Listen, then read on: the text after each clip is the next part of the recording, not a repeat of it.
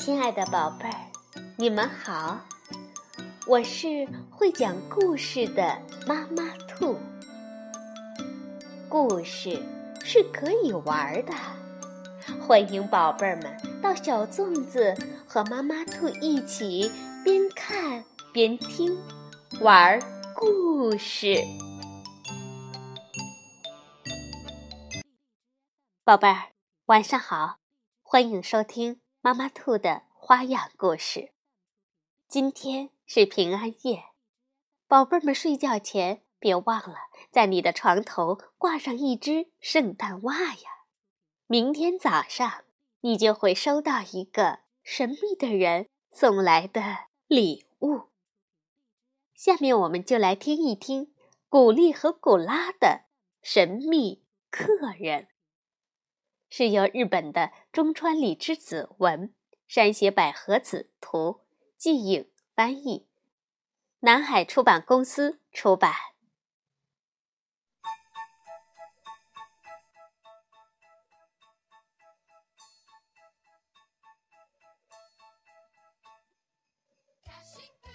田鼠古丽和古拉在树林里打雪仗，忽然。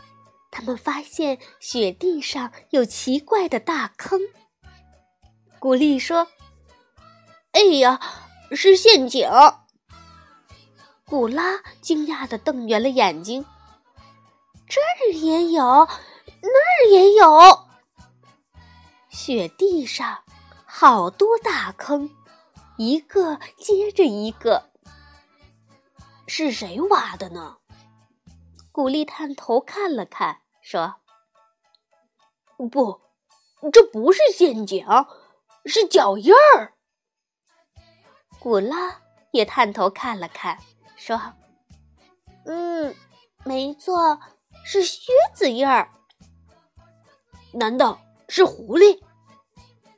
可是这比狐狸的脚印儿大。那是熊，比熊的也大呀。”那，咱们侦查一下吧，看看到底是谁的。好，古丽和古拉就顺着大脚印儿往前走，穿过树林，越过原野，脚印儿一直通向落叶松林。树林边上立着一个雪人儿，雪人的身后有一座房子。房子的烟囱冒着烟，脚印儿就在房子门口消失了。咱们好像到了一个很远的地方哎，古丽说。古拉说：“不过这地方像是在哪儿见过。”咦，两只田鼠忽然揉了揉眼。这不是咱们自己家吗？古丽和古拉打开门，他们看见一双好大好大的大棉靴。是谁的呢？古丽问。怪吓人的，古拉跟着说。两只田鼠用很小很小的声音说了句：“我们。”回来了，我们回来了。然后走进屋里，古丽脱下斗篷，想往墙上挂，可是那儿挂了一件钉着金扣子的红大衣。古拉摘下围巾，想挂起来，咦，已经有一条白围巾挂在那儿了。他们摘下帽子。一看挂帽子的地方，早被一顶红帽子占上了。古丽和古拉来到壁炉前，想把手套和袜子烤烤干，可是那儿也已经晾上手套和袜子了，而且墙角还放着一个大口袋。客人到底在哪儿呢？古丽歪着头想，古拉说：“没准儿客人是从远方来的，赶路赶累了，在睡午觉吧。他们连忙跑去看床，床上没有人。古丽说：“也许在洗澡吧。”他们又去浴室，浴室里也没有人。忽然，古丽和古拉吸了吸鼻子，啊，呃，真好闻！古丽和古拉闭上眼睛，深深的吸着气，闻了又闻，是烤蛋糕的香味儿。嗯，又软又松的大蛋糕。不过，好奇怪呀！